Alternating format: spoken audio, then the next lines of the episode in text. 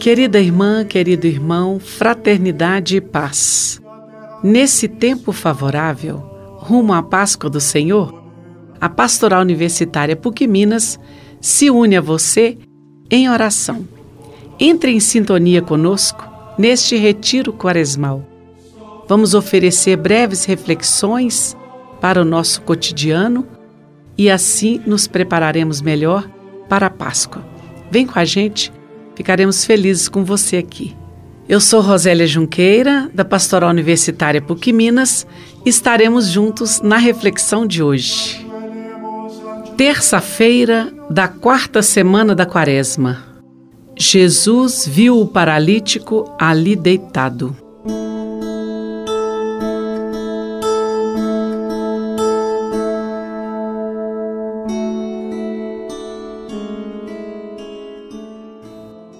Uma multidão de enfermos se encontra à beira da piscina de Betesda, nutrindo no coração a esperança de ficar curado e recobrar a vida. Nesse contexto, Jesus é presença de vida que passa quase despercebida. Ele transita no meio da multidão abatida pela doença e pela morte. Um enfermo, impossibilitado de mover-se depressa, foi quem experimentou a ação vivificante dessa nova fonte, Jesus, e recobrou para além da vida física sua vida social e religiosa. Superada a marginalização em que se encontrava, abriu-se para ele uma nova perspectiva de vida. O mestre confronta o doente com sua própria força. Não permite que ele fique se lamentando, simplesmente lhe ordena que se levante destruindo sua ilusão de que outros seriam culpados pela sua enfermidade.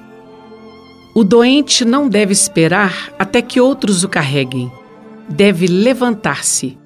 Levantar-se apesar de suas fraquezas, paralisações, inseguranças.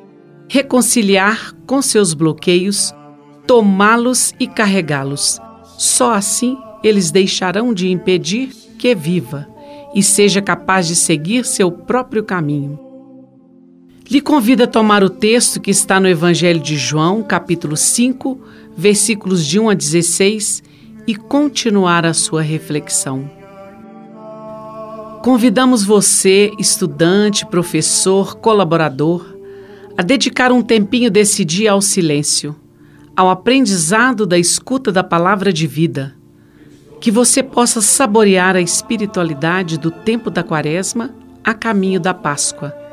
Fique com Deus e até amanhã.